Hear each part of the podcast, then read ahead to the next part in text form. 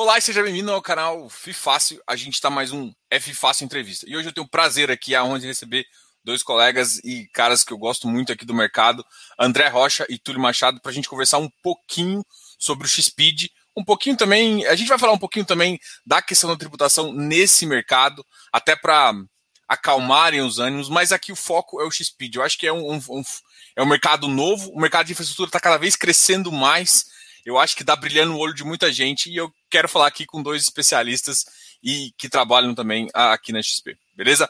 É, André, seja muito bem-vindo, é a primeira vez que a gente conversa aqui. Seja bem-vindo ao canal. Eu vou deixar você falar um pouquinho da sua experiência e depois a gente fala um pouquinho também uh, do X-Speed. Obrigado, Diogo. Obrigado a todos. É, bom, meu nome é André Rocha, estou aqui na XP há três anos, então desde o início da área aqui de infraestrutura eu me juntei. É, antes disso eu fazia fusões e aquisições no Banco Itaú BBA, mas acho que é importante passar para vocês a tranquilidade de que assim, o fundo aqui, o XPID e todo o time da, da Asset, da, da XP Asset, ele é muito bem gerido, né? Então é, a gente tem bastante track record, então eu já fazia isso aqui há bastante tempo, tenho oito anos de experiência. Aqui na Asset mesmo, a gente tem feito toda a cobertura do setor de infraestrutura desde, desde 2018, então a gente está três anos aqui entregando resultado, entregando novos fundos, e é justamente isso que a gente quer trazer para vocês aqui, né? Um fundo novo, o XPID é um fundo que a gente cap captou agora recentemente, tem aproximadamente três, quatro meses, e é um diferencial de mercado, né? Então a gente está sempre querendo trazer novas oportunidades aqui para vocês. E Diogo, fica à vontade para fazer todas as perguntas para a gente. A gente está aqui justamente para tentar trazer esse produto, esse mercado é, para os investidores finais. Cara, obrigado aí, seja bem-vindo. O Túlio já, eu vou chamar de velho de casa aqui, já é a segunda, é a segunda entrevista dele, mas a gente já trocou várias ideias assim. E eu vou fazer já uma pergunta que depois eu vou fazer para você também, André. Mas como é que vocês enxergam o mercado de infraestrutura, né? A gente vamos esquecer a, a, questão da legislação agora, essa reforma, mas a gente já está vindo com uma sombra de um apagão, né? Eu estou até exagerando aqui também. Ou seja, a gente está precisando de, do mercado de capitais ou precisando de investimento nesse mercado de infra, principalmente de energia. É, eu, eu já vejo que tem muitos players também já fazendo uma movimentação na área de saneamento, né?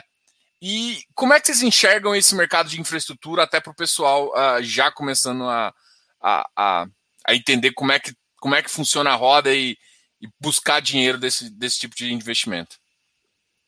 Essa, essa para mim, Diogo? Essa é para você. Eu boa. começo fácil com você. tá boa. Obrigado aí, Diogo. Prazer aqui, pessoal, falar com vocês. É, para falar de infraestrutura, a gente é suspeito, né? A gente vai falar que é um mercado super legal, cheio de oportunidades, e que de fato é.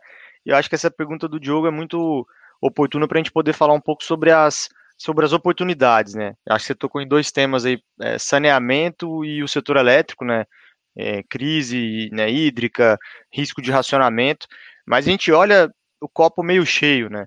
É, o país ele está inteiro para ser feito, né? A parte de saneamento, por exemplo, são números que infelizmente são muito ruins, é, mas ao mesmo tempo, como investidor, tem esse oceano azul para você fazer participar das privatizações. Recentemente teve a privatização, a concessão do SEDAI foi muito grande, né? Tem outros estados se preparando, inclusive o BNDES ajudando nessa modelagem financeira de como vai funcionar é, os municípios que são deficitários, né, mas você junta o que a gente chama de carne e osso, né, pega algum município maior que tenha a viabilidade econômica e junta isso com municípios menores e concessiona isso em pacotes.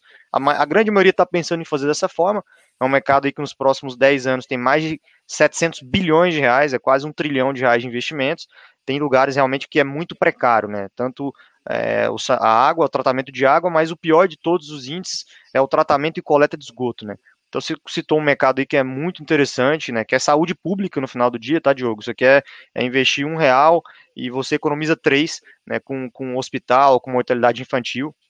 E tem vários dados que provam isso. E eu acho, para não deixar de falar e não me alongar tanto, né? Falando sobre um pouquinho de, é, de crise hídrica, né? De fato, esse negócio é São Pedro, né? O Brasil ele tem, felizmente, uma, uma grande dependência de, de rios, né? Por que, que eu digo felizmente? Porque vários outros países do mundo invejam a gente, né? A gente é muito rico em rios. Hoje está mais difícil do ponto de vista ambiental a aprovação de, de, grandes reservatórios, né? De você fazer ali realmente hidrelétricas que têm um reservatório grande. A maioria das hidrelétricas hoje são fio d'água, né? Isso tem um impacto, né? Quando as chuvas é, caem, né, quando param de chover, aliás, né, ou quando realmente há uma crise hídrica como essa que a gente está vivendo, que no final do dia, se a gente olha para a média histórica, né, choveu pouquíssimo nesses últimos 10 anos, né, foi é o pior índice da média histórica de 100 anos, então realmente a gente está no pior momento, né, eu acho que eu vi até um dado que se você considerar nos últimos 10 anos, é como se você tivesse ficado dois anos sem chover, dois anos sem chuva nos últimos 10 anos, não tivesse chovido nenhum, nenhum dia de um ano de 365 dias. Então, realmente é uma crise hídrica sem precedentes e a gente depende muito dos rios, né, das hidrelétricas. 60% da nossa matriz energética, de mais ou menos 180 gigas, é hidrelétrica. Então, a gente depende agora, nesse momento, de fazer um remanejamento do consumo, né, que é deslocar os horários que tem maior consumo, né? Esse horário que a gente está falando agora é um horário de, de consumo muito alto. As pessoas chegam em casa, ligam a, a luz, abrem a geladeira, agora está frio, né? Mas quando não, ar-condicionado. É, então, é os momentos de pico que são os riscos. Então, a gente tem que conseguir convencer as indústrias. O governo tem feito isso para jogar para momentos onde tem menos consumo, para que o sistema não colapse. Principalmente o grande risco é a ponta, né? Que é aquela fase final ali, quando o período de inverno está acabando. Ou seja, é o pior momento onde os reservatórios vão estar muito baixos, né? Que é outubro, né? Outubro, novembro. Quando voltar a chover ali em, em novembro, esse é o grande momento de risco. Então, tem que tomar cuidado para que mantenha os reservatórios ali. E aí tem uma discussão grande, né, com o IBAMA, com a Agência Nacional de Águas, que inclusive envolve, né, saneamento, que é tentar diminuir também, né, Pô, vai ter que priorizar, né, consumo de água, energia elétrica, vis-a-vis é, trânsito, é, você transitar numa hidrovia, por exemplo, ou usar parte desses recursos hídricos, que grande parte da água é usada para irrigação. Então, assim, tem todo um, um, um, um sistema criado de anticrise, né, um, comitê de crise criado para você evitar o, o racionamento e a gente acha que não vai ter o racionamento. O problema é se não chover. Se esse verão, de novo, for um verão ruim, né, o problema é jogado para o ano que vem. Então a gente tem que. O governo tá, abriu aí todas as térmicas, né, tá despachando né, térmica carvão, térmica óleo, então tudo que puder usar para tentar diminuir, né, e tá em bandeira tarifa 2, que é a mais cara, então de certa forma é o racionamento pelo preço, né, pô, desincentivar todo mundo a gastar energia à toa, né, esse, esse educativo mesmo, né, pô, gastar menos água no banho, e essas são as medidas que eu acho que o governo está fazendo e a gente acredita que vai passar. Mas é um risco, e aí falar de infraestrutura a gente pode ir longe aqui, viu, Diogo? Deixa eu parar para passar a bola para você de novo. É, e, e, como que a gente pode aproveitar isso, por exemplo, falar assim, olha, agora tem. A gente gera incentivo para utilizar em parques eólicos, parques, é, parques solares, né? Parque de energia, energia solar qual que é o incentivo que a gente tem e colocar, né, e utilizar esses veículos, né, o FIINFRA é, é, é um veículo novo aí que veio para ajudar nessa, nessa, nessa, nesse consumo, nesse mercado de capitais aí, é, como fonte de renda. E como que a gente utilizar a, essa, essa necessidade de capital versus um produto novo até para a gente poder desenvolver mais. Como que a gente pode fazer isso e, e como que esse, é, esse ativo consegue nos ajudar, né? Vou perguntar agora um pouco para o André. Não, vamos lá. Então, assim, tudo que você comentou aqui, Diogo, muito bem pontuado, assim, necessariamente vão, vai, vai, exigir mais investimento, né? Então, seja investimento aqui em novas plantas solares, em hidrelétricas, em PCHs ou em, em eólicas, é, e geralmente o setor de infraestrutura, ele é, ele é muito bem ponderado por você ter uma, uma alavancagem muito alta, né? Então, uma, uma alavancagem muito elevada. Isso porque os contratos geralmente são de longo prazo. Então, isso permite aqui que os desenvolvedores consigam captar bastante dívida no, no, mercado. Então, aí já pegando o gancho que você comentou, quais são essas fontes de financiamento? São elas basicamente ou bancos de fomento, né? Então, BNDES, BNB, FCO, ou mercado de capitais. Aqui a gente entraria, por exemplo, a empresa, se a empresa for aberta, ela pode captar uma debênture diretamente, ela pode abrir capital e, e, e, e levantar recursos no, através de dívida ou de equity, e já aproveitando aqui o nosso FIINFRA, né? Então, o FIINFRA nada mais é do que um fundo que compra debêntures a mercado. Ou seja, um projeto aqui solar, um projeto eólico, né? Pegando um gancho aqui desse, da, da crise hídrica. Então, nos próximos anos, a gente tem já esse conhecimento de que o mercado, o mercado solar tem crescido bastante, né? Então, as fontes renováveis, elas vão crescer bastante nos próximos anos. É, levando em consideração que uma parcela relevante desses, desses, investimentos serão feitos através de dívida, então, pegando aqui essa média de 70%, 80% de financiamento, é, e os bancos de fomento, eles não vão estar 100% focados aqui nessas é, nesses ativos aqui de geração, eles também vão estar focados aqui, por exemplo, em rodovias, outros ativos de infraestrutura, como a gente comentou é, há pouco antes desse call, como por exemplo saneamento, é, o mercado de capitais tende a crescer, então tende a tomar uma proporção cada vez maior no financiamento desses ativos de renováveis.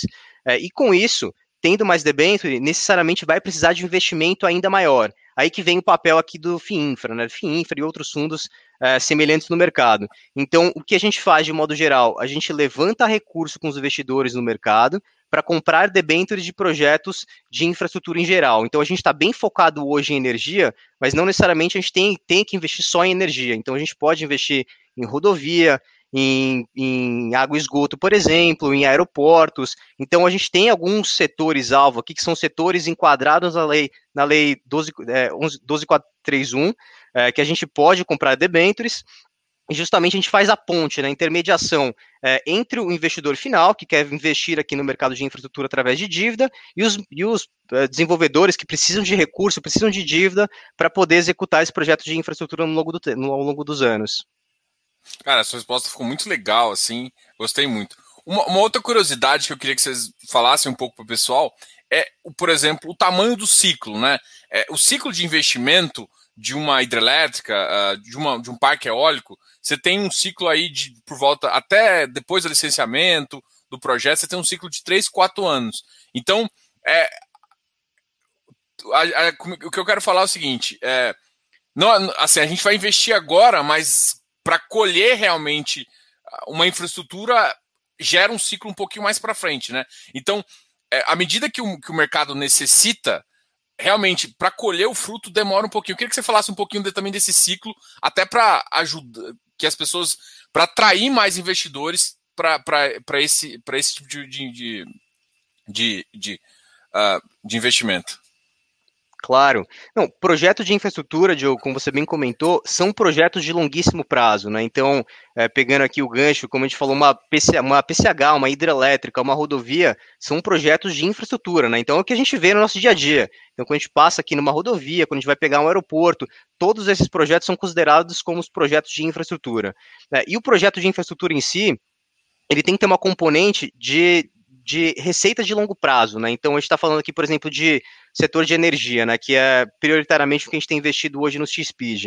São receitas de, por exemplo, 30 anos no caso das linhas de transmissão, ou um pouco menores, entre 20 e 30 anos nos setores de geração, né? Sejam eles geração é, hidrelétrica, solar, eólica, mas o ponto que é importante aqui é que o investimento, ele, é, você tem um investimento muito grande no primeiro momento, então, quando você vai construir uma planta aqui solar, por exemplo, você tem um desembolso muito elevado no, no primeiro ano, diria assim, no primeiro ano, entre os 6 e 18 meses, justamente para colocar a planta de pé. E uma vez que a planta está de pé, tem muito pouco investimento subsequente. Então, a planta de pé, ela é uma geradora de caixa, ela gera muito caixa.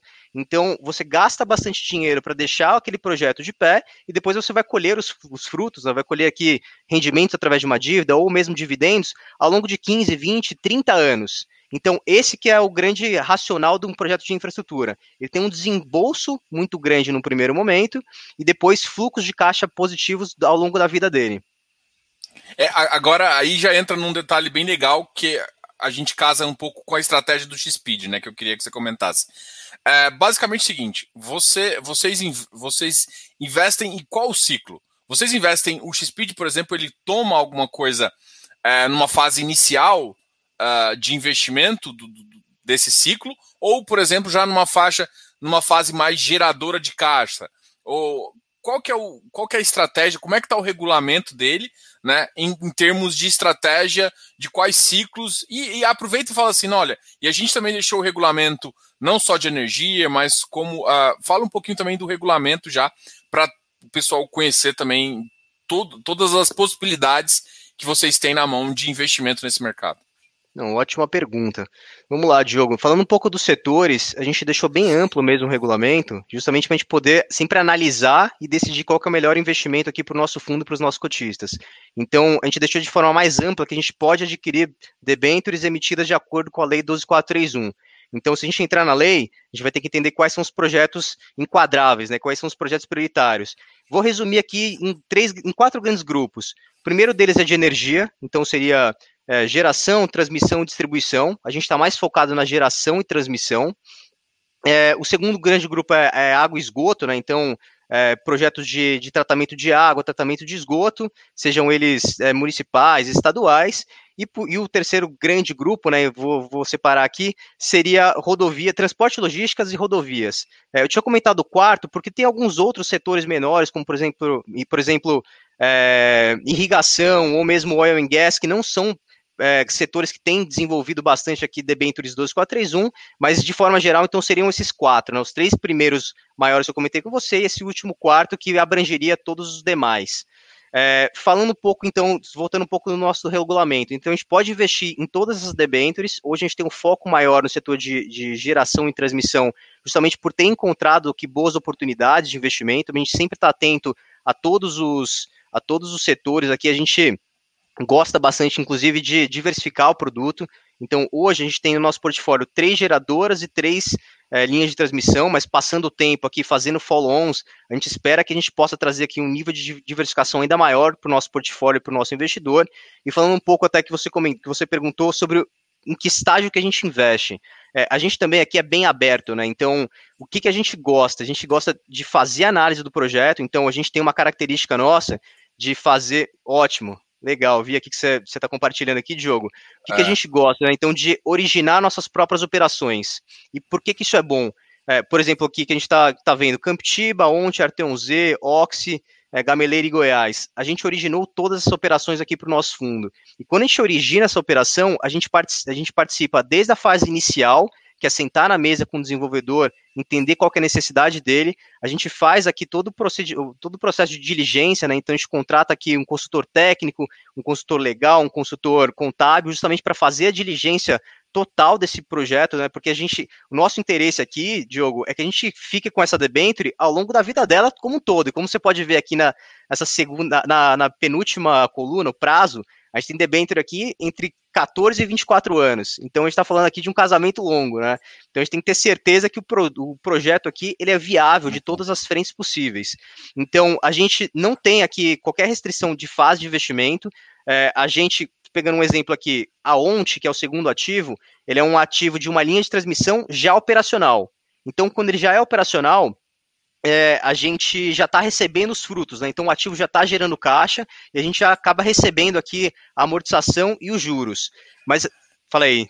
Vou só fazer uma perguntinha aqui, mas claro. é, só para o pessoal também. Mas as, as, taxas já são menores, né? Porque o risco, grande parte do risco já foi mitigado. Perfeito, não, muito bem pontuado, exatamente isso, Diogo. E aí, até pegando um gancho, né, que você comentou, pegando um outro exemplo, que agora o primeiro ativo aqui é a Campitiba, né, que é uma linha de transmissão aqui no interior de São Paulo, entre Campinas e Itatiba. É um ativo que ainda se encontra em fase final de obra, então está mais de 90% aqui já concluído. Como você pode perceber aqui na, nas, na antepenúltima coluna, na taxa, tem duas quebras, né? Tem o IPCA mais 9, que depois cai para o IPCA mais 7,5. E qual que é esse ponto? Justamente por nós sabermos que tem mais risco durante a fase de construção, a gente coloca um prêmio durante essa fase. Então, a gente desembolsou durante a fase de construção, então a gente está correndo um risco maior, mas em compensação a gente tem mais retorno. Então a gente sempre acaba analisando aqui todos os produtos, a gente não tem qualquer preconceito, seja ele com setor ou com fase aqui de, de implementação, mas a gente leva sempre em consideração o risco retorno. Se o projeto já é operacional, como você bem pontuou, tem que correr menos risco. Se a gente está correndo um risco adicional, o investidor também merece que receber uma remuneração adicional, como é o caso aqui de Camptiba, de Oxy, Gameleira e Goiás. Então, os ativos que são pré-operacionais, a gente tem, a gente costuma usar aqui o termo de step-up de taxa, né? A gente tem uma taxa adicional. E isso é tudo regrado aqui nas debêntures, que por sinal nós sentamos na mesa e a gente discute, né, todos os termos. Então, um grande diferencial nosso, né, em relação aos outros fundos do mercado, é que a gente participa aqui de ponta a ponta. Então, desde a fase de originação e estruturação dessas debêntures até a fase de acompanhamento, né? Então, cada um desses ativos a gente participou aqui ativamente em cada uma dessas fases e a gente vem acompanhando também a implementação, Diogo. Legal. É, um, alguns desses aqui, inclusive, vocês co-investem com o outro produto financeiro, não é? Com o XP, estou enganado? Exatamente. É, a gente, o que, que a gente faz aqui, é, Diogo? É, só, só relembrando aqui o nosso outro fundo, né, o XPE. XPE. Enquanto, enquanto o XPID, o XPID11, ele investe em debentures de infraestrutura, o XPIE, ele investe em equity, né? Ele investe aqui na participação, justamente na, na, na parte mais subordinada, né? Que seria o capital empregado aqui para implementar esses projetos. Aí, quando a gente fala que a gente pode investir no mesmo projeto através de duas frentes distintas. Então, todos os projetos eles têm uma alavancagem muito elevada, mas não deixa aqui de exigir né, o aporte de equity. Equity nada mais é do que o capital próprio do desenvolvedor. Então, o que, que a gente faz, Diogo? O mesmo projeto, como ele, ele exige, ele demanda tanto capital próprio do desenvolvedor quanto endividamento de longo prazo, os debentures 12431, a gente consegue fazer investimentos aqui dentro do mesmo ativo através de fundos distintos. Então, a gente tem aqui estratégias diferentes, como, por exemplo, é, Arteon Z é um, é um fundo que a gente é um ativo que a gente tem aproximadamente 79 milhões de reais através de debêntures incentivados através do XPID, e a gente tem uma participação de 76% através do XPE. Então o XPE ele é subordinado no recebimento ao XPID. Então o XPID tem uma debênture de infra, enquanto o XPE tem participação no projeto. Então, só relembrando aqui, né, aquela DRE, a DRE, né, demonstração de recebível, é, de, quando a gente pensa aqui de, de, desculpa, de resultado, quando a gente pensa aqui na demonstração, primeiro vem o pagamento de dívida e depois vem o dividendo. Então, a dívida vai para o XPID, se tiver algum dividendo, o dividendo vai para o XPE. Então, o XPID, ele é mais, ele é mais sênior, né? Então, ele, consequentemente, ele tem um nível de taxa um pouco abaixo do, do que o XPE. O XPE, ele é mais subordinado, ele corre um pouco mais de risco, mas em contrapartida, você também tem mais retorno. Mas só relembrando então que esses dois fundos investem no setor de infraestrutura. É, legal. Eu ia aproveitar justamente essa visão, até para explicar um pouquinho, porque assim, muita gente, até quando o Túlio veio aqui da primeira vez também, a gente comentou muito sobre o XPE. E, e eu queria mostrar um pouco da diferença também entre os spreads dos dois fundos, né? E também falar um pouquinho, por exemplo, mesmo eles têm spreads diferentes, o spread, a taxa que acaba que o XPE busca um pouquinho maior. E tem um outro detalhe também que eu acho bem engraçado, assim. É, o XPID, ele, ele tem um, por regulamento, um benchmark de buscar é, 50 a 100 pontos, 100 BPS em relação a uma taxa de juros. Enquanto, por exemplo, a carteira atual dele tá linda, né? Tá 315 pontos aí para quem gosta quem, quem, vocês que conhecem bastante o projeto e conseguem tomar essa, é, é, essa dívida aqui nesse, nesse spread, é um spread excelente, né? Eu vou perguntar pro Túlio, senão o Túlio vai ficar caladinho aí. Eu não vou deixar ele caladinho, não, rapaz. Eu sei que você tá cansado. Não, tô, tô, tô, acompanhando aqui, o, o André tá no dia a dia, pô, tamo junto aqui, o Diogo, tranquilo. Cara, eu acho interessante talvez dar um exemplo de. A gente tem hoje aqui na Asset três produtos, né? Tem um produto que não aparece. Aqui, os produtos listados é o XPID, o XPIE, mas tem um outro fundo, que é um fundo de private equity de infraestrutura, que é um fundo de 10 anos, é um fundo de, é, de private equity mesmo, para investidores institucionais que a gente captou há um pouco mais de um ano e meio. É, e por que, que eu estou dando esses três exemplos? Que você falou de spread, né, Diogo? E o André também mencionou, acho que ele deu um bom exemplo nas demonstrações financeiras, né, no balanço patrimonial, é, pô, tem um nível de senioridade, né? Se a empresa quebra, né? O, o, credor ele recebe antes do acionista, ou seja, o acionista está tomando mais risco, então ele tem que ter mais retorno, né? essa é a lógica.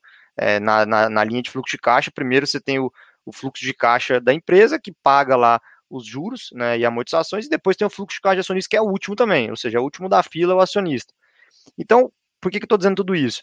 A debenture de infraestrutura, ela é o pacote né, que tem aqui dentro do XPID mais sênior. Inclusive tem as garantias robustas.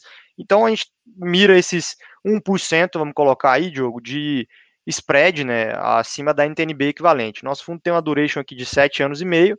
É, a gente deve olhar para uma NTNB aqui de 2030, né? Então tá mais ou menos ó, IPCA mais 4. Esse fundo ele deveria entregar, a tese dele é entregar IPCA mais 5 líquido para o cotista, né? Aí você comentou sobre os spreads, né? Qual que é o segundo é, mais arriscado na nossa grade de produtos? É o XPE. Por quê? O XPE é um fundo que busca comprar participação societária de projetos, como o André mencionou. Muitas vezes os projetos que a gente busca são projetos já operacionais. Quando não são operacionais, a gente faz estruturas ou de endividamento, dívidas conversíveis, ou dívidas propriamente ditas mesmo.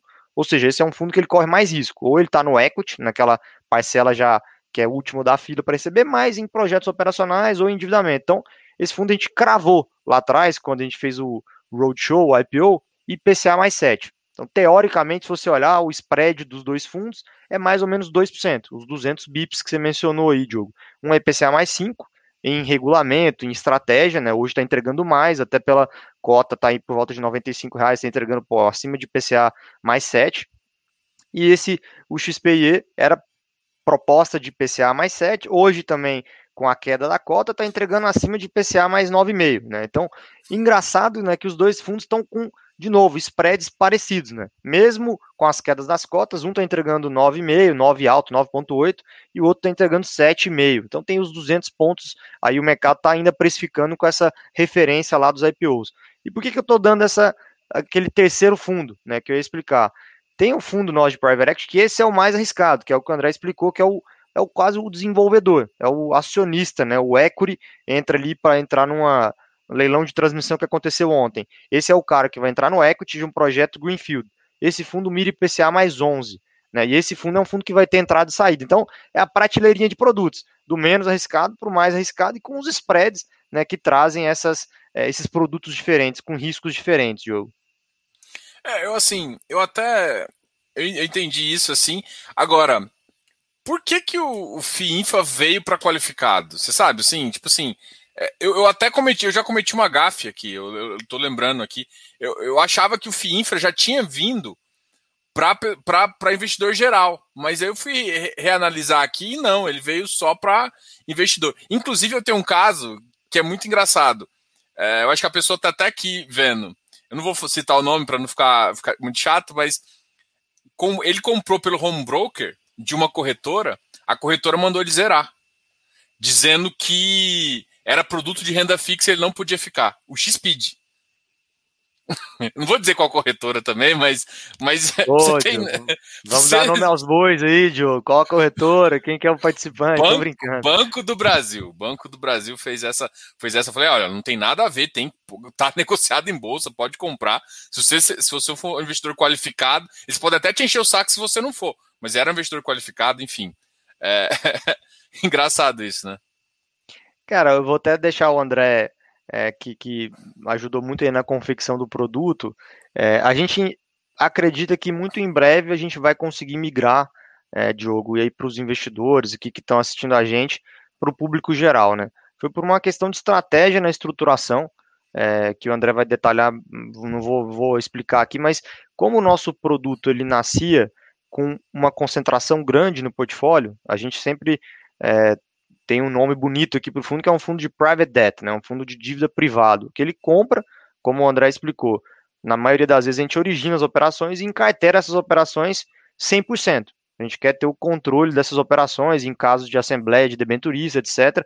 E qual que é a consequência disso? O fundo nasceu com 320 milhões. Tem uma debenture de, do fundo que tem um terço do fundo, uma debenture de 120 milhões.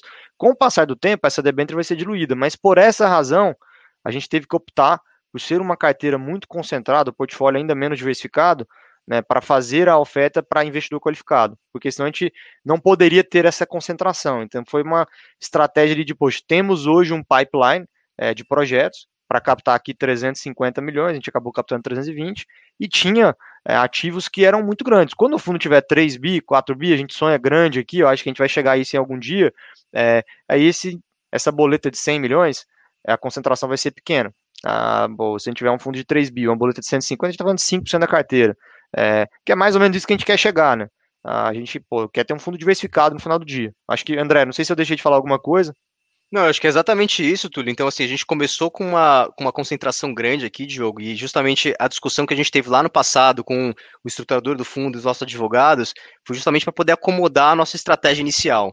Então, a gente, como, como você pode ver aqui pela nossa carteira, a gente tem seis debentures, são os debentures que a gente tem uma participação relevante nas suas emissões, né? Então, a gente tem algumas debêntures até 100% da emissão. Então, a gente gosta aqui de ter o controle, a gente gosta de ter o controle em assembleia, de poder sentar aqui com, o, com a empresa e poder tomar as melhores decisões, né? Então, diferentemente de outros fundos que têm 2, 3% de uma emissão, a gente gosta de ser grande mesmo. Então a gente fez todo o processo de diligência, a gente conhece muito bem o ativo, justamente por isso a gente gosta de ter uma participação relevante. É, e se a gente fosse para público geral, a gente poderia ter uma exposição máxima de 20% do fundo em um determinado grupo econômico ou em uma emissora específica. Uma vez que a gente migrou aqui para investidor qualificado, a gente pôde dobrar esse percentual. Então a gente tem uma exposição, a gente tem uma exposição por regulamento de até 40%. Então o que o Túlio comentou, acho que até bem antes disso, né? Então hoje a nossa debenture maior aqui é de Ox, a gente tem aproximadamente 125 milhões de reais, que equivaleria aos próximos dos 40% que seria o limite. É, hoje a gente está com 320 milhões de reais. Eventualmente, se a gente fizesse uma outra oferta subsequente do mesmo tamanho, Diogo, se a gente dobrasse o tamanho do fundo, a gente já poderia até mudar né, o público é, qualificado para público geral, porque a gente já passaria dos 40% para baixo dos 20%. Então, assim, é uma questão de tempo, né? A gente vai voltar ao mercado recorrentemente, essa é a estratégia do fundo. Então, é um fundo, é um XP FICF Infra, né? Um fundo de investimento em cotas de FII Infra, e essa mesma caixinha, o FICF Infra, ele vai voltar recorrentemente ao, ao mercado, fazendo captações subsequentes, e com isso a gente vai poder crescer o fundo e diluir cada uma dessas participações das debêntures. Então, eu diria para você que é uma questão de tempo, tá? Então, por hora, a gente continua aqui com um público qualificado, né, com investidor qualificado, mas em breve, aqui, assim que a gente voltar ao mercado e fizer novas captações, a gente deve voltar assim para público geral. Pô, fiquei curioso. E é, é, assim, já já está preparando o pipe, já está quentinho. Como é que vocês enxergam assim o mercado agora para isso, em termos de, de, é, de oportunidade? Você acha que o mercado ainda está com muita oportunidade, principalmente voltando àquela questão ali de crise hídrica, pensando que muita gente pode estar começando a pensar em algum ciclo de investimento? Claro, sem dúvida. Bom, assim, falando de forma mais ampla, tá? Quando a gente pensa no mercado de, de debêntures incentivadas, de debêntures emitidas de acordo com a Lei 12431, a gente está falando aqui nos últimos anos de, de, de valores acima de 30 bilhões de reais por ano. Só para você ter uma ideia aqui do tamanho do, de emissões por ano, né? Então nem estou falando do estoque. E como você pode perceber, são debêntures longas, debêntures de 20, 30 anos, né? chegando é, a, a, longos prazos.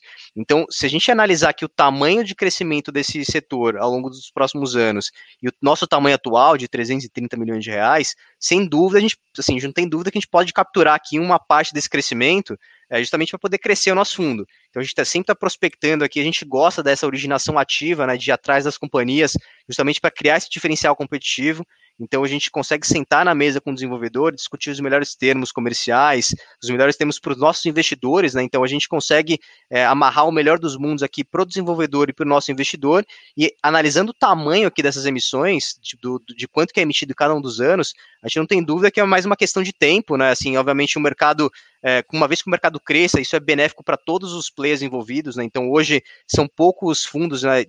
FIC infras ou fundos semelhantes é, no mercado, mas vou fazer uma analogia aqui aos fundos imobiliários. Há 10 anos atrás, qual era o tamanho do mercado qual é o tamanho do mercado de hoje? Então, sem dúvida, quem estava lá atrás e olha o mercado de hoje, fala, poxa, é muito mais difícil, é muito mais competitivo. Mas, sem dúvida, a competição tem seus benefícios, benefícios também, né? Então, é, a partir do momento que você tem mais competição pelo dinheiro do investidor, é, o investidor também entende o que é aquele produto. Então, novos investidores vão entrando. Então, a gente entende que o nosso setor aqui de infraestrutura, seja ele por FIPs ou de FIINFRAS, né, de FIC é, é, um, é um fundo imobiliário de alguns anos atrás. Então, sem dúvida, tem aqui algum ramp-up, né? A gente tem que fazer justamente aqui esse education, né? Fazer essa educação aqui para o investidor. A gente quer que o investidor entenda. E, assim, é normal, né? O mercado vai se profissionalizar ainda mais, vão ter novos entrantes, vão ter novos fundos. Isso é bom para o mercado. Então, é mais competição, então, é, obviamente, vai acirrar um pouco mais as taxas, mas esse é o nosso papel também. A gente sempre tem que ir atrás aqui das melhores debêntures para trazer o melhor produto aqui para o nosso investidor. Mas, assim, eu diria para você que, analisa, analisando o crescimento aqui nos próximos anos, então, essa demanda crescente aqui por água, água esgoto, né, com a nova lei, de, nova lei do gás, é, agora que a gente comentou há pouco, né, um pouco da crise hídrica, necessidade de investimentos adicionais de em, em, em, gerações renováveis, sem dúvida, o mercado de capitais aqui, através de debêntures incentivadas, vai crescer. A gente espera poder capturar uma parte desse crescimento através do FICF Infra. É legal. Eu, eu sou suspeito para falar que eu, eu gosto muito desse.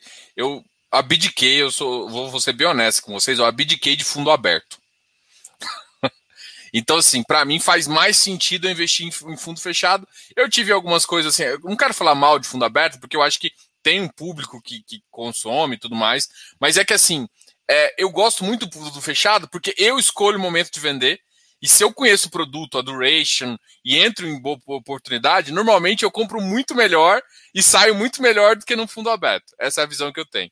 Eu queria que vocês falassem um pouquinho da vantagem, né? Porque antes, antigamente, para a gente investir em debêntures incentivadas, você tinha uh, como você eh, entrar naqueles fundos abertos de fundos de bem incentivados abertos, né? CVM 555 e tudo mais. Só que surgiu o FIINFRA, ficou muito legal que você trouxe uma estrutura da, da, da, da Lei 12431 para um fundo fechado, o que faz com que você controle um pouco mais, assim, você controle dentro do, do investimento o valor da sua cota, sem ter que vender nem nada. E ainda controle risco da carteira. Qual é a vantagem? O que vocês enxergam de vantagem em até poder operar isso dentro de uma, de uma visão mais ampla, assim? O fundo aberto vezes o fundo fechado, o que vocês enxergam nessa relação? Acho que você pontuou algumas delas já, tá, Diogo? De. Acho que a maioria dos fundos, né, desses fundos abertos, eles são fundos que têm é, 30 dias de resgate, algumas vezes até um pouco menos, 20 dias de resgate. O que, que isso impõe à equipe de gestão, ao gestor? Ele tem que entrar em ofertas públicas que tenham aí mercado secundário, né? E isso vai diametralmente oposto ao que a gente falou hoje de, por exemplo, a gente tem hoje um terço do nosso fundo que está em uma debênture. Né? E, e, imagina se esse fundo fosse um fundo aberto e ele de, da noite por dia tomasse resgate, né? O que aconteceu, acho que no final de 2019, no início da crise também da pandemia, é, pô, foi uma abertura gigante de spread de crédito porque todo mundo, né, teve que vender no secundário, os gestores foram ao mercado vender os papéis e todas as assets tinham praticamente os mesmos papéis, porque os fundos tomaram resgates, resgates que nunca tinham tomado. Então foi aquela gestão de é, o Asset Management Liability, né, o, o ALM dos fundos, né? O gestor ele tem o ativo é, que ele está aplicado e ele tem o passivo que é o cotista. Então os fundos abertos eles impõem a, equipe de gestão ser muito pulverizado, né? Você tem ali 1% do seu patrimônio líquido em um papel e esses papéis têm que ser papéis conhecidos, tem que ser ofertas públicas 400, que realmente vai para o público geral, é, e que se você precisar pegar o telefone e ligar para o broker e falar, pô, vende o meu papel aqui, ele tem uma certa facilidade para vender. O fundo de, eh, de crédito privado, como a gente está fazendo aqui, que é fechado, é, ele dá essa liberdade para o gestor originar as operações e encarterar essas operações, e no final do dia, em algum dia, a gente também quer ter um fundo muito grande, para ele também ser um fundo diversificado. É, com isso, a gente consegue pô, pagar. Acho que hoje os fundos, talvez, na sua grande maioria, a última vez que eu olhei, os fundos fecha, os fundos abertos estavam entregando B careca, mais ou menos. Pô, tá entregando NTNB. É, e os nossos fundos aqui tá com prêmio muito bom. Então, eu acho que a grande diferença é você colocou, pô, você tem o controle na entrada e na saída, é, não é tão difícil você fazer essa conta. Você pode também optar, por exemplo, por fazer uma carteira de debêntures de renda fixa você mesmo, né? Falou, pô, eu vou comprar debêntures aqui no mercado secundário. Na sua grande maioria das vezes, as debêntures já estão muito amassadas quando ela está no secundário. Quem compra, chega primeiro ali, bebe água limpa, né? Se a gente faz uma 476, compra essa debênture, estruturou essa debênture, normalmente a gente negocia melhores termos. Então, a nossa tese, por que que, pô, eu vou delegar para um gestor fazer essa gestão de renda fixa para mim, eu tenho que conseguir entregar um retorno melhor do que se ele fizesse sozinho, né, esse, esse investidor pessoa física, ou do que se ele investisse no fundo aberto, é, que é o que a gente está entregando. Pô, hoje a gente está, teoricamente, deveria estar 1%, a gente está 300 é, bips acima, 3% acima da NTNB. Então, acho que a diferença é mais ou menos essa, né? Ao invés de você ter um fundo que você tem lá o D30 e aí daqui até lá a NTNB pode abrir e fechar, você tem uma velocidade muito maior, né? Assumindo que esse fundo fique grande algum dia mesmo, tem uma liquidez muito fácil para você entrar e sair, Hoje, no, no, o, o XPID tem negociado, pô, um fundo de 320 milhões, ontem negociou, a gente viu o número, foi acho que 1 milhão e 700, André, eu tô enganado. Foi isso mesmo. Cara, tá negociando bastante, né? No dia que foi o anúncio do dividendo. Então, é um fundo que já tá com um dinamismo legal, que tá no varejo, que tá com liquidez secundário, e a gente quer crescer. Eu acho que assim, o, o grande. É, o grande lance aqui é que a gente quer crescer, quer diversificar, e quanto maior o fundo for, mais diversificado ele vai ser, maior a melhor a liquidez vai ser também, o Diogo. Não, show de bola. Eu vou, vou para duas perguntas, eu vou até mostrar aqui o, o, o relatório é, para gente, para eu fazer uma pergunta que eu acho que é bem legal aqui, né? É, acho que formador de mercado, acho que o pessoal aqui já entende um pouco. Mas essa primeira parte é o fundo de vocês, a B3 chama de FII Infra, mas desde o começo eles falaram que era um FIC FII Infra, né? Desde a oferta, até quando a gente conversou, vocês falaram. E depois que eu me toquei, falei, não, FIC FII Infra porque vocês vão investir, vocês investem num fundo que realmente tem operação. Eu, eu queria que vocês me explicassem um pouquinho por que fazer isso, se vocês podem ter as debêntures direto, ou se sempre vai ser, tipo assim, a gente sempre vai investir via cotas, pode gerar mais de um, mais de um, tipo, agora vocês investem naquele, nesse oferta do, do FI, deixa eu olhar aqui, eu tenho o um nome dele aqui, peraí, rapidão, gente. Ele chama XP Master 1 incentivado infraestrutura. É, como é que é, como é que funciona a estrutura? Você tem que investir só através dele? Você pode comprar mais? Você pode comprar direto? Explica um pouquinho disso para gente. V vamos lá, Diogo. Tentar explicar aqui de uma forma bem, bem simples para vocês. Essa estrutura de FIC FI, então, é uma estrutura de Master Feeder, é, é mais é uma questão estrutural de investimento, né? Eu vou tentar colocar dessa forma. É, o que é importante trazer para vocês? O FIC FIINFRA é o veículo listado, né, o XPID 11. E esse mesmo veículo que vai voltar recorrentemente ao mercado para fazer captações. Esse fundo, ele compra cotas de FIINFRAs. Então ele compra cotas aqui do XP Master 1 que você comentou e o XP Master 1 vai comprar as debentures. Aí, por que, que a gente não compra direto as debentures pelo veículo que é listado? É mais por uma questão das próximas ofertas, né, das ofertas subsequentes. Esse é um fundo 555, então ele é um fundo de renda fixa e se a gente voltar aqui lá para a instrução da CVM 555, a gente tem uns prazos de alocação. Então, se a gente na nossa primeira captação, a gente captou 320 milhões de reais. A gente tem um prazo lá de seis meses para alocar pelo menos dois terços do fundo e até dois anos para alocar, se eu não estou enganado, 95% do fundo. É, se eu não respeitar esse, esses, esses prazos, eu estou descumprindo aqui a, a instrução, obviamente, né? E eu desenquadro o fundo, eu acabo perdendo o incentivo do fundo qual que é o racional? Isso aqui foi bastante discutido lá atrás com os nossos advogados, justamente para que a gente possa fazer captações futuras, a gente volte ao mercado para fazer follow-ons. Acho que já entendeu aqui o racional, né? A gente vai investir num FII novo. Então a gente, é, assim, só para relembrar, né? Então a gente investiu agora, a gente fez a captação em fevereiro, fez a alocação já no FII Infra, FII Infra comprou as debêntures. É, se até o final do, do, desse ano, por exemplo, a gente voltasse para mercado e fizesse uma captação, se já tivesse passado seis meses, no momento que o recurso entrasse no fundo, eu já teria desenquadrado o fundo. Porque eu deveria ter pelo menos dois terços depois de seis meses alocado. Então, nessa estrutura, eu vou investir direto no XP Master 2, por exemplo, e o XP Master 2 vai começar a recontar o prazo. Então, aqui é uma, mais uma questão técnica, eu diria, né, que a gente discutiu bastante com nossos assessores legais durante a estruturação do fundo, e, e foi justamente, acho que todos os fundos é, semelhantes ao nosso foram estruturados exatamente da mesma forma, porque é uma forma de você, toda, a, cada vez que você vai a mercado para fazer captações, o seu, é, vou pensar que o seu tempo aqui, o seu cronômetro recomeça, né, toda vez que você faz uma captação. Então, a gente começou a contar a partir do IPO do fundo, a gente já fez a alocação. Se a gente fizer uma, uma segunda captação no final do ano, que já vai ter passado seis meses, eu vou investir em um novo master. Então, eu começo a recontar o prazo dos seis meses e o dos dois anos, né, para investir os 85%. É legal, legal, cara. Isso, isso, ficou bem legal. Só que assim, isso gera uma coisa que é bem legal também, né? Não sei se o pessoal aqui tá ligado. Como ele é um fundo CVM 555, ele tem uma cota na Ambima e você consegue, de certa forma, que aí ele, ele entra pelo regulamento da Ambima, né? Então ele tem uma cota, teoricamente, a mercado que é calculado no dia a dia, certo? E que é, às vezes é diferente. Então, assim, nesse mercado você consegue ver exatamente a diferença entre o, o que ele vale, o que é negociado pelo debentures e o que o, o ativo está sendo negociado pelas pessoas físicas ali, né? É, que senhor, só, só um passo atrás aqui, Diogo, até para deixar todo mundo na mesma página.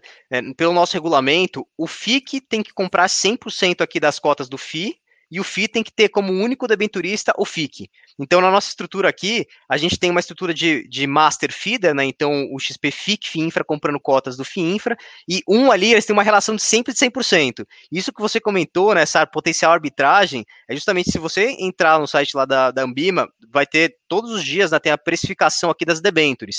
Então, as debentures são marcadas a um mark-to-market, né, uma marcação a mercado aqui pelo nosso administrador do fundo, e de fato é, existe essa arbit potencial arbitragem, né, se o investidor analisar qual que é a precificação que o administrador está dando aqui para o fundo, qual que seria o valor patrimonial desse fundo e quanto que é o valor aqui de tela desse fundo, né? Então, diferentemente aqui de, de, por exemplo, dos FIPs, que tem uma, uma, uma reavaliação uma vez por ano, esse fundo ele tem uma reavaliação todos os dias.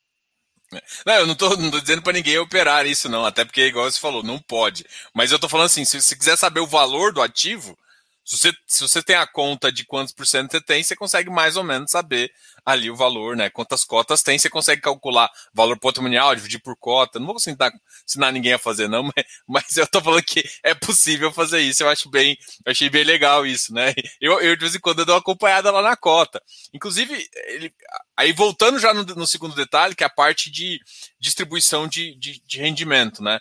que uh, eu acho que uma coisa que a gente estava discutindo antes, que eu acho que vale muito a pena, que ele, cara, igual você falou, André, também no começo, parece muito com a estrutura de, de fundos de CRI, né? E aí eu queria que você explicasse, até porque já vem escrito, na, quando vocês anunciam a distribuição, já vem escrito a parte de amortização e a parte do que é realmente o, o rendimento dos juros, né? Não, vamos lá, Diogo. Acho que primeiro acho que vale até fazer aqui um, um parênteses, fazendo essa comparação com os fundos imobiliários, é, nos fundos 555, a gente não tem um evento societário de pagamento de dividendos. Então, qualquer um desses dos, dos FIINFRAs é, que os investidores aqui na, na live forem analisar, vocês sempre vão ver amortização de cotas. Isso porque no FIINFRA não existe aqui a estrutura de pagamento de dividendos. Então, acho que só feito esse parênteses, né, então que é sempre uma amortização, essa amortização ela, ela pode ser feita de duas formas: amortização de principal ou amortização de rendimentos. Então, amortização de rendimento nada mais é que eu recebi aqui o, o, o spread né, de uma debenture, eu estou pagando isso para o meu investidor. Então, eu estou repassando aqui é, o IPCA mais esse spread, eu estou pagando esse spread para o meu investidor. É, tem uma peculiaridade aqui que a gente até conversou com o Diogo antes, do, antes dessa live, é que as debentures de infraestrutura, elas têm uma componente de PCA, né, que é, que é o, o reajuste aqui, que é, que é sempre acruado ao principal, e o spread que é pago em cada um dos, dos, dos, eventos aqui de pagamento. Então, só fazendo aqui uma analogia, tentando trazer aqui em números, né? Então, é, se a gente tem determinado ano uma debênture de IPCA mais 7% e o IPCA for 3%, então a gente tem 10% de pagamento naquele ano, no final do ano, os 3% de correção monetária, eles são acruados dentro do principal. Então, a debênture que era de 100, não é que o investidor vai receber os 3% de inflação mais o 7% do spread. Ele vai receber os 7% de spread e os 3% vão ser acruado. Então, no final do ano, o investidor vai ter recebido 7%, mas ele vai ter uma debênture de 103%. O que a gente faz aqui com, com o nosso fundo é justamente distribuir essa correção monetária. Então a gente distribui aqui o equivalente a esses 3% ao longo do ano através aqui de uma amortização de principal. Então talvez o nome não ajude muito, né? Talvez fique muito confuso, mas o importante para trazer para vocês é justamente que a gente paga o spread.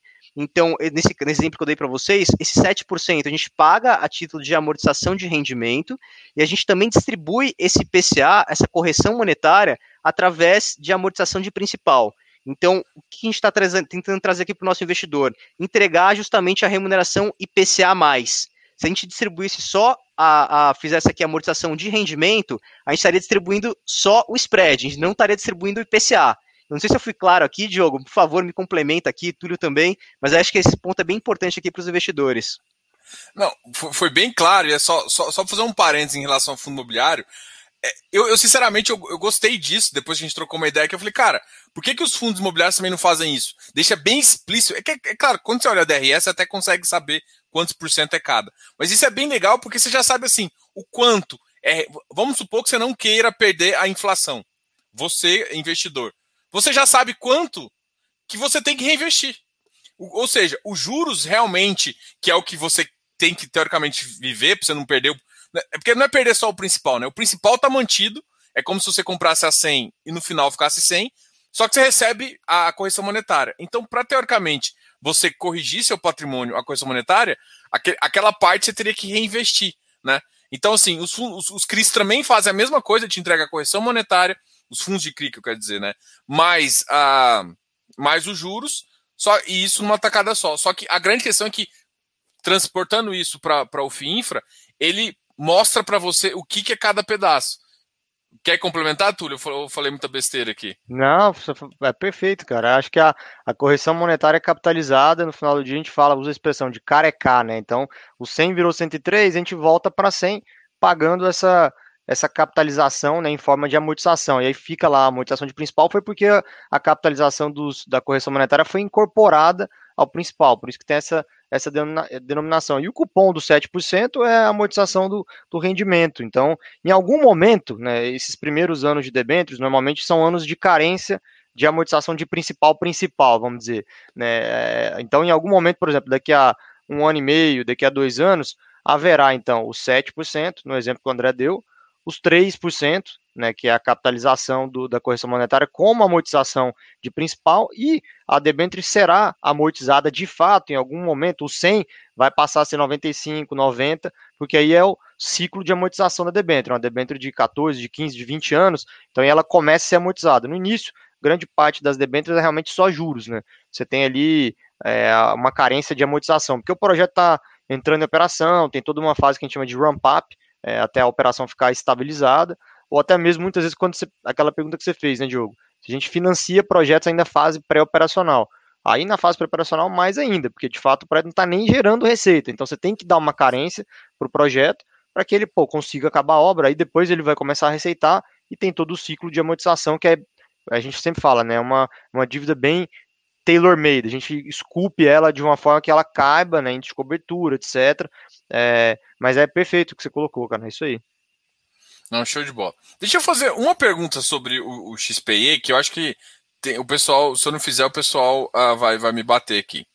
É, uma lá. pergunta é que vocês, o último rendimento, isso tem a ver com o último rendimento que foi já, já falado, então, como já foi falado, eu posso perguntar aqui. É, começou a pagar, eu acho que se eu não me engano, foi 70. O que me deu a impressão, e eu até comentei com todo mundo, eu posso até, eu devo estar errado, mas enfim, eu fiquei com a impressão que vocês vão passar a, a ser mensal.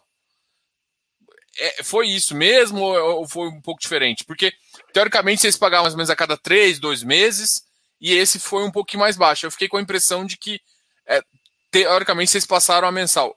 Foi isso a impressão errada?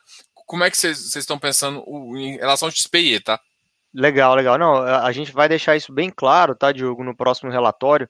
É, a gente vai passar a fazer amortizações, é, pagamentos de, de, rendimentos, vamos colocar assim, ou seja, é, seja juro de debênture ou dividendos, né, no XPIE, trimestrais. Né? O que, que aconteceu? A gente fez um pagamento esse ano em março de R$ 2,04 e no final do mês de maio a gente fez uma distribuição de R$ 2,00. É, só que assim, a gente teve uma discussão interna no time de gestão da equipe que, pô, vamos começar a deixar mais claro justamente para essa confusão, né? Pô, o XPID vai ser um fundo mensal e o XPE vai ser um fundo trimestral. Ele vai ter uma recorrência de pagamentos com menos frequência, né? E aí a gente fez então essa amortização, é, esse anúncio né, de, de, de, pagamentos ontem de 70 centavos, justamente para vamos passar a régua. Então, no próximo relatório a gente vai deixar isso bem claro, né? O fundo vai ter pagamentos então no mês 3, no mês 6, no mês 9 e no mês 12. Próximo pagamento do XPI, então, vai ser em setembro. É, e aí a gente sinalizou, inclusive, né? A gente tem dado esse, esse guidance para o mercado nos relatórios. Esse ano é uma estimativa de R$ 9,50. Exato, a gente já pagou R$ 4,74, então a gente tem é, basicamente aí o dobro para pagar no segundo semestre podem esperar mais ou menos uma quebra de meio a meio, tá? Em setembro e, e dezembro. Óbvio que a gente sempre é, gosta de surpreender positivamente. Né? Pô, eu recebi umas mensagens aí ontem, pô, esse dividendo aqui eu não estava esperando, que legal. Então, a gente gosta disso, de ver o investidor contente. É, e no ano que vem a gente também está dando essa, essa sinalização de 10,50 por cota. Aí sim, a partir do ano que vem, já de forma bem distribuída trimestral, né? Em março, depois em junho, setembro e dezembro. Mas acho que sua dúvida ela foi bastante é, é, questionada também por outros investidores aqui, Diogo. É, eu, tinha, eu fiquei com a impressão, todo mundo falou, cara, será que eles vão voltar a pagar? Mas não, ficou bem claro agora, trimestral. Será que eles vão pagar dois reais por cota por mês, né, Diogo? Pô, esse é bom, né? esse é ótimo. mas assim, uma coisa que eu, eu acho engraçada também eu sei que não tem a ver com vocês, mas assim, eu, eu olho pro ativo, assim, não sei se é porque eu sou, sou, sou cotista também e tal, mas eu, eu, eu olho pro preço assim, eu não consigo entender, assim, sabe? E assim, eu sei que, claro, não tô falando em termos de papel, mas eu acho que quem. As pessoas ainda não entenderam o produto. Isso está acontecendo com o X-Speed também, né? O X-Speed, quando eu olho a, a, referência dele, tanto é que hoje ele, nos últimos cinco dias, ele subiu 3%, né? As pessoas ainda estão se adaptando a esse novo produto? É essa a impressão de vocês? Eu, eu, aqui é um pouco mais de impressão, tá? Porque assim, eu olho para o XPE e eu olho para outros produtos de infraestrutura bons, com qualidade, às vezes com uma qualidade, inclusive, superior a alguns ativos imobiliários, e as pessoas não veem a mesma qualidade que eu e realmente estão vendendo a um preço bem abaixo. Eu sei, eu não quero discutir o preço, né? Eu quero discutir mais assim. Será que você acha que, o que vocês acham? É falta um pouco de informação? O que, vocês é, acham cara, assim, nesse sentido? Porque assim, eu não consigo. Na minha cabeça não faz sentido, sabe? Tipo, eu tô, eu tô comprando muito barato. Eu olho assim e falo assim, tô, dá vontade de aplicar todo o meu. Sabe, sabe aquelas coisas, uhum. absurdas, assim. Claro que eu não vou fazer, eu tenho controle de risco, tá, gente? Uhum. Ainda mais como consultor CVM, eu não posso falar isso, mas eu, eu não vou fazer isso, mas eu, eu, queria que vocês dessem essa impressão, assim. Cara, eu concordo com o que você falou, tá, Diogo? Assim, é, até o André pode me complementar. É, eu, eu achei uma comparação que o André fez boa, né? Há 10 anos, o que, que era a indústria imobiliária, né? E o que ela é hoje é uma indústria muito mais disseminada. De certa forma, é até mais fácil também você vender um fundo imobiliário que você fala, pô, vou comprar esse prédio aqui, ó. Pô, vou comprar esse shopping aqui, esse galpão logístico. É um negócio mais fácil, mais palpável. É, infraestrutura pode ser um pouco mais abstrato, né? Não é tão conhecido que a gente quer mudar isso. Acho que o trabalho aqui que você vem fazendo, a gente participando dessas lives e outras também que a XP organiza, é para criar esse educacional, para que as pessoas se conscientizem que é uma classe de ativos nova, mas que pode ser muito interessante como complemento de renda, né? Os FIPs e de renda, os, os FIX FII infras que a gente está falando aqui hoje, podem ser alternativas muito boas para o investidor pessoa física não ficar somente no fundo imobiliário, né? seja ele a estratégia qual for, entendeu? É, então, assim, acho que é um pouco é, de, de, dessa simetria de informação que a gente está tentando fechar, é, e é bom que venham outros fundos, né? Que é uma concorrência saudável, que ajuda a disseminar. Então, essa é, talvez assim, incompreensão que eu também fico, né, o Diogo, pô, por que, que alguém está vendendo a esse preço, né? É, é claro que tem às vezes um efeito manada, a gente também faz a meia culpa, né? Poxa, a gente, pô, será que a gente pode melhorar alguma coisa no relatório? A gente sempre recebe feedbacks, então, pô, a gente tenta no próximo relatório incorporar esse, por exemplo, da quebra, né, do que que era é, pô, o pessoal adorou, falou, pô, isso, mantém isso aí, não deixa de fazer, porque a gente sabe exatamente o que está acontecendo. Então, eu acho que é esse processo e também de confiança com o fundo, né? Pô, o fundo acabou de nascer. É um fundo que sofre muito, né? Esse efeito microeconômico de oferta e demanda de ações, né? De compra e venda, né? A gente olha o book alguns dias, a gente acorda e olha fala, cara, o que, que é isso? Né? Tem alguém pesando aqui na venda e se não tiver alguém querendo comprar, mesmo que a gente tenha um market maker, ele não aguenta. Tem um momento que, pô, se tiver algum cara que fala, pô, vamos bater o papel aqui, vou vender e eu quero raspar. Cara, vende e aí a cota fica ali, o printado, né, um valor muito pequeno. Então, assim, a gente tem feito isso de mostrar, poxa, há uma arbitragem grande, né, não tem debêntures no mercado hoje, você consiga comprar, fazer esse education para que, pô, a cota pegou e voltou um pouquinho. É o terceiro mês consecutivo, né, que a gente está pagando os rendimentos. Então, acho que o pessoal agora, pô, é verdade, esse fundo é um fundo de renda, né, é um fundo parecido com um fundo imobiliário, só que é um fundo de infraestrutura, e que paga 90 centavos por cota. Pô, isso aqui é legal pra caramba, e tá 90 reais a cota, cara, isso aqui tá dando IPCA mais 7,5, 8, então, líquido. Pô, vou comprar. Então, acho que no final do dia, esse efeito é, de, de entender e de disseminar esse conhecimento, o próprio é, o marketing do fundo, né? A gente está aprendendo a fazer também. Acho que a gente está aprendendo a lidar com varejo, a falar a língua. Né? A gente sempre se policia muito. A gente acaba falando muito estrangeirismo, mas pô, tem que tentar falar pô, tudo de forma bem didática, né? Para o pessoal entender, porque se você fala demais alguma coisa, pô, step down, step up, cara, o cara não entendi, você perde o cara. O importante é deixar ele concentrado, te ouvindo. Cara, ganhei confiança na equipe de gestão, ganhei confiança no portfólio do fundo. E é um fundo que, pô, eu tô confortável para ser complemento de renda, minha aposentadoria. Eu adoro ouvir essas coisas de vez em quando. Pô, esse aqui é minha aposentadoria, cara. Pô, que legal, entendeu? Que de fato é um negócio que é o que o André falou também, gostei da expressão dele. É um casamento de 15, 20 anos, essa debenture aqui. Óbvio que você pode se divorciar e sair no meio do caminho, né? Você tem a, a porta de saída. Mas, pô, a gente, como time de gestão que estamos aqui, estamos com o nosso dinheiro investido também no fundo. A gente tem que ter grande confiança nesse portfólio. Então, acho que é um processo, tá, Diogo? De a indústria sofreu como um todo, tem um componente desse, desse ruído da reforma tributária, né, isso ajudou a atrapalhar. As, NTNB, as NTNBs também, para o XPIE, abriram né, do, ano, do início do final do ano passado para cá, agora do XPID elas ficaram relativamente estáveis, é, e diria que esse efeito manada, cara, porque nada, nada, a irracionalidade às vezes ela bate, né, no desespero. Você vê a cota e você fala, por que, que tá caindo? Por que, que tá caindo? Cara, vou vender também. Não, muita gente falou isso pra gente, cara, eu vendi, eu vi caindo. Eu falei, cara, não, calma fala com a gente, manda um e-mail para RI, tenta entender. E, cara, um pouco disso, tá? Assim, é, a gente também fica chateado porque a gente, óbvio, quer ver o verdinho lá todo dia, né? Só subindo, né? Mas mercado é mercado, né? Não, tem muita gente que às vezes começa, se frustra e depois aprende, né? Que, pô, tem dia, você não pode ficar olhando, a gente brinca, né? O Zé Cotinho, o cara que olha todo dia, pô, tá caindo, cara. O dia que tá subindo também, ninguém me liga, né? O dia que tá caindo. então, mas é, cara, do jogo. Acho que aos poucos as pessoas vão compreendendo mais o produto. Não, com certeza. Eu gostei muito da frase. É verdade esse bilhete. É, é, verdade esse ativo. Não é brincadeira. Porque eu acho que o cara fala assim, não, não, você está me contando um caso. Não, gente, é verdade esse, esse tipo de ativo. É assim, eu, eu gosto de sempre comparar muito com o fundo imobiliário. Até a gente fez umas pausas aqui para explicar. Porque eu acho que é uma realidade que, por exemplo, CRI é uma coisa que o pessoal ainda não entende. E ele é, é muito parecido, né? As, as, estruturas de dívida, que eu acho que, que, talvez o pessoal se confunde um pouco mais, é justamente nesse pensamento de estrutura de dívida.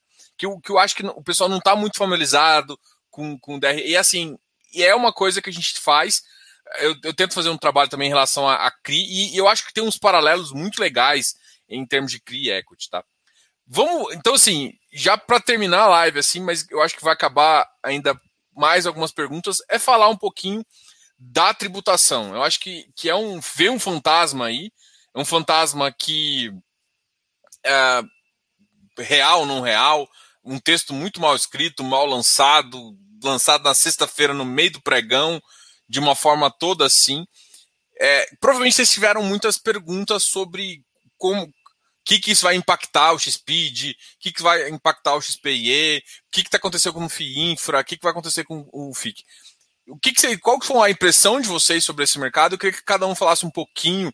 É, pode até falar, falar mal também dessa reforma. Vamos acabar com essa bagaça aqui. Tentar é, falar cara, um pouquinho eu mais. Vou, pra... vou falar pouco aqui e o, o Deco me complementa também. A gente óbvio, recebeu aqui bastante questionamento e a gente também se preocupou em entender né, e olhar a redação do projeto de lei. E quando a gente procura né, o que, que menciona ali de infraestrutura, de debênture, tem é, uma, uma, redação que fala que as debêntures 12431 não entrariam, né, não seriam taxadas, o que é bom, é, mas não fala especificamente sobre FIIs infras, né, nem sobre fundos é, FIPs e ES, né, nem faz a, a menção a 11478. Então, no final do dia, a gente não tem certeza de muita coisa, Diogo.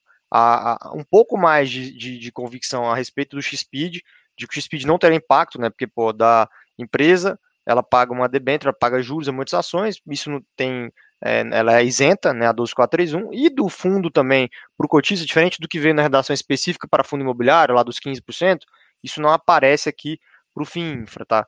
É, para fundo 55 FII Infra. E o XPIE, é, o impacto que a gente tem hoje também, assim, não aparece nada em relação a, de novo, a, vamos colocar, da, entre o fundo e o cotista, diferente do, do fundo imobiliário que já apareceu é, a taxação, do XPE não apareceu nada, né, do, do, dos FIPs e ES não apareceram nada. Agora, de uma empresa que distribui dividendo para o fundo, isso para a gente não está claro se essa isenção vai ser permitida. Porque a lógica seria, talvez, pô, se mantiver a isenção de FIPE, deveria isentar essa empresa, né? Porque no final do dia é um cotista, pessoa física, que é dono daquela empresa. Então, é, pô, é. Agora, se o dividendo for taxado para todo mundo, vai ser, obviamente, impactado a empresa que distribui um dividendo. Então, essa é a grande dúvida, tá? Eu não vou me alongar tanto, mas o, o, o projeto, a redação do projeto é bastante incompleta. Né? Vai ter muita discussão, Câmara, Senado, né, agentes dos setores aí de todos os agentes que estão sendo, pô, as empresas que fazem muito pagamento via juros de capital próprio. A gente sabe que eles estão se organizando, né, para conversar, para ter interlocução, né. É, quem for o relator, ele vai ouvir muita gente, ele vai ter que ouvir a sociedade como um todo. É, e, enfim, eu acho que é um pouco disso, é o que você falou, a forma como foi feita assustou todo mundo, a todo mundo, né, sem explicação, no meio da sexta-feira. É, é óbvio que dá uma insegurança, né? Coisa de Brasil para o investidor, ele você fica a ver só risco, você tende a vender. Aconteceu muita irracionalidade também no dia. É, mas é isso, não vou me alongar tanto, Ideco. Não sei se tem algum complemento. Acho que é justamente isso aqui que vocês comentaram, tanto Túlio quanto o Diogo.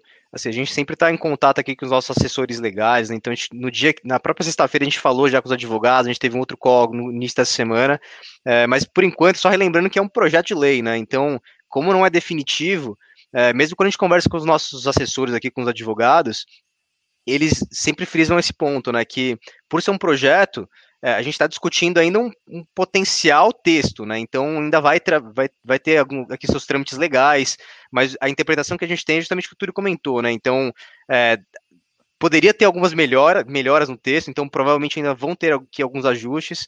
É, em relação ao FIINFRA, a gente está um pouco mais confiante de que, como não tem nenhum evento de pagamento de, de, distribuição de dividendos, é, seja entre a empresa e o fundo, e o fundo já é já é isento, provavelmente não deva ter aqui algum impacto, mas estou fazendo aqui o um parênteses de que provavelmente, né, então a gente não tem a versão final do texto. E em relação ao, ao, aos FIPS e ES, é justamente esse entendimento, né, não adianta nada você isentar o fundo de cima, é, ah não, o fundo o FIPE, eu tenho que ter um, incentivo fiscal aqui, então ele vai, ser, vai continuar sendo isento para pessoa física, mas você tributa no nível de baixo. Então, é, são essas inconsistências que justamente a gente está trabalhando aqui, a gente está discutindo, assim como o mercado como um todo está discutindo, justamente para tentar aprimorar esse, esses textos é, de uma forma que a gente possa, de fato, é, é, poder explicar para vocês, a gente sempre está atento a isso, a gente sempre vai ser o mais transparente possível para os nossos investidores. É, eu acho que essa visão sua é bem interessante, né? Até para acalmar o mercado, para eles entenderem que é um texto. Eu, por, por, exemplo, muita gente me perguntou também sobre FIPE. Eu vi sobre FIP lá, eu fui, fui olhar se a lei do que ele estava citando era a mesma lei de, do, do, do, que veio tanto o FIPE quanto o FI Pesquisa e Desenvolvimento, era uma outra lei, então não citou, mas eu também achei confuso. Eu demorei até ter confiança de tipo, não, olha, a, a, minha confiança agora assim, eu bati várias coisas que parece que não vai afetar muito não, mas eu tinha esquecido desse detalhe, para falar a verdade, eu não tinha pensado nesse detalhe da, da, da, da saída do capital para lá, é uma coisa que eu não tinha me atentado. E até inclusive, forma... Diogo, por favor.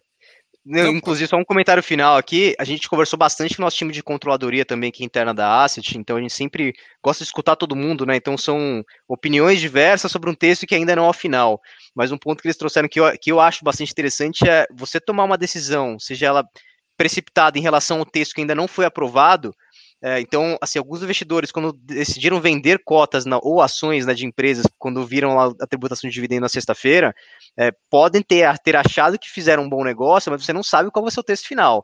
Então, nem sempre se precipitar é a melhor atitude, porque o investidor tomou aquela atitude, é, ainda com um texto base, né? Então, o texto que não foi fechado, se, se por exemplo, voltarem é, determinados fundos, fundos imobiliários, eventualmente qualquer fundo que numa primeira redação estava e depois não vai estar tá mais, ele pode ter tomado uma decisão errada, né? Então, é, obviamente, sempre tem que tomar todo esse, esse cuidado aqui. O mercado ele acaba também tendo esse, essa irracionalidade, né? De quando vem uma informação que não se espera, isso é super normal, em todos os mercados acontece, mas de fato a gente está se tratando aqui de um projeto de lei, né? Então, por ser um projeto, ainda não é o definitivo. Só deixar isso bem claro aqui para todos os investidores, que é importante ter isso em mente, né? Que, pessoal, é, assim, a gente ainda está tá estudando é, tudo que está saindo e ainda não foi aprovada a versão final. Então, é, se alguém chegar para vocês e falar assim, não, é isso ou aquilo, você pode ter certeza que a pessoa está errada porque como ainda não foi votado, não tem o texto final, acho que todas as, as todo mundo que fala com muita convicção é, provavelmente deve ter alguma coisa errada. É, não, concordo 100%. Acho que assim, uma das coisas que eu sempre tentei falar pro pessoal, o pessoal que, que tá acompanhando provavelmente sabe, cara, calma, não tem que fazer nada. Eu tava viajando na sexta-feira, eu tava no carro, falei, cara, não vou fazer nada, que você vai vender? Não, não vou fazer nada, nada. Na sábado eu não olhei, segunda-feira aqui, continuou caindo, o que, que eu fiz? Nada não tinha dinheiro para comprar. eu vou, não vou, não vou vender. Na sexta, na segunda-feira tem uma vontade ali de comprar, mas não tinha dinheiro. Mas tá, eu acho que assim tem que ter muita paciência aí. O pessoal tem que entender que é, o mercado é isso. O, o, eu acho que convicção dos dois lados é loucura. Tanto ah, ter certeza que não passa, quanto assim. Eu acho que tem que ter calma nessa hora, fazer uma análise. Eu acho que é, tem que estudar como é que a comissão vai ser montada para fazer o texto lá. E até começar a discussão na comissão é meio difícil uh, de, de, de, falar alguma coisa, mas acho que muita gente, muitas classes já, já se alinharam.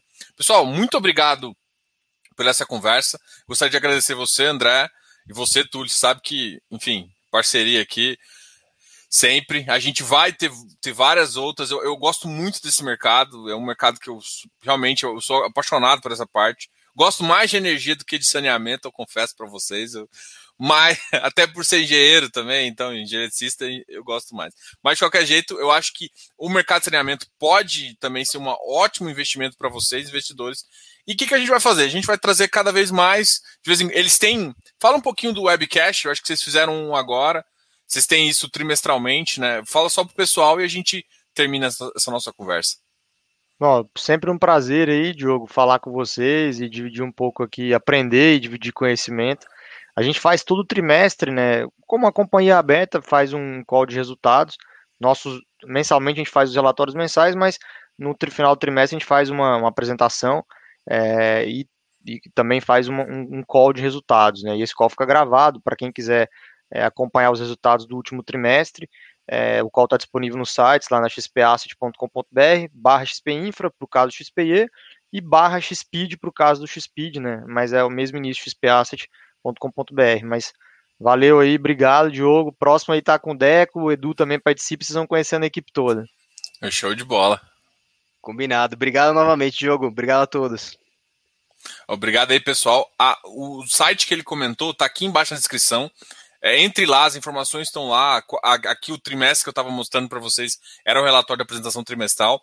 Leia os relatórios mensais, leia as distribuições também, ficou bem legal. Pessoal, muito obrigado a todos aí e tchau, tchau. Até mais. Valeu, pessoal. Tchau, tchau.